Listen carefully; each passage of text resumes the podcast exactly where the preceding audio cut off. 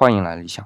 咱们已经用了三期的节目来聊这个仁义的人了，而且已经知道了这个人字表示人和人之间的关系要和天地一样是相互对等的。正是这种对等的关系，才是后来人们说的仁慈的基础。你敬我三分，我也敬你三分；你若敬我五分，我也敬还你五分。这样的你来我往才叫仁。大家可能会说，这不是仁慈的意思吗？的确不是。仁慈在处理人与人之间的关系时，是你对我好，我自然对你好。而且，假如你和我没什么关系，我也还敬你三分，甚至是你加害于我，我还不还之彼身。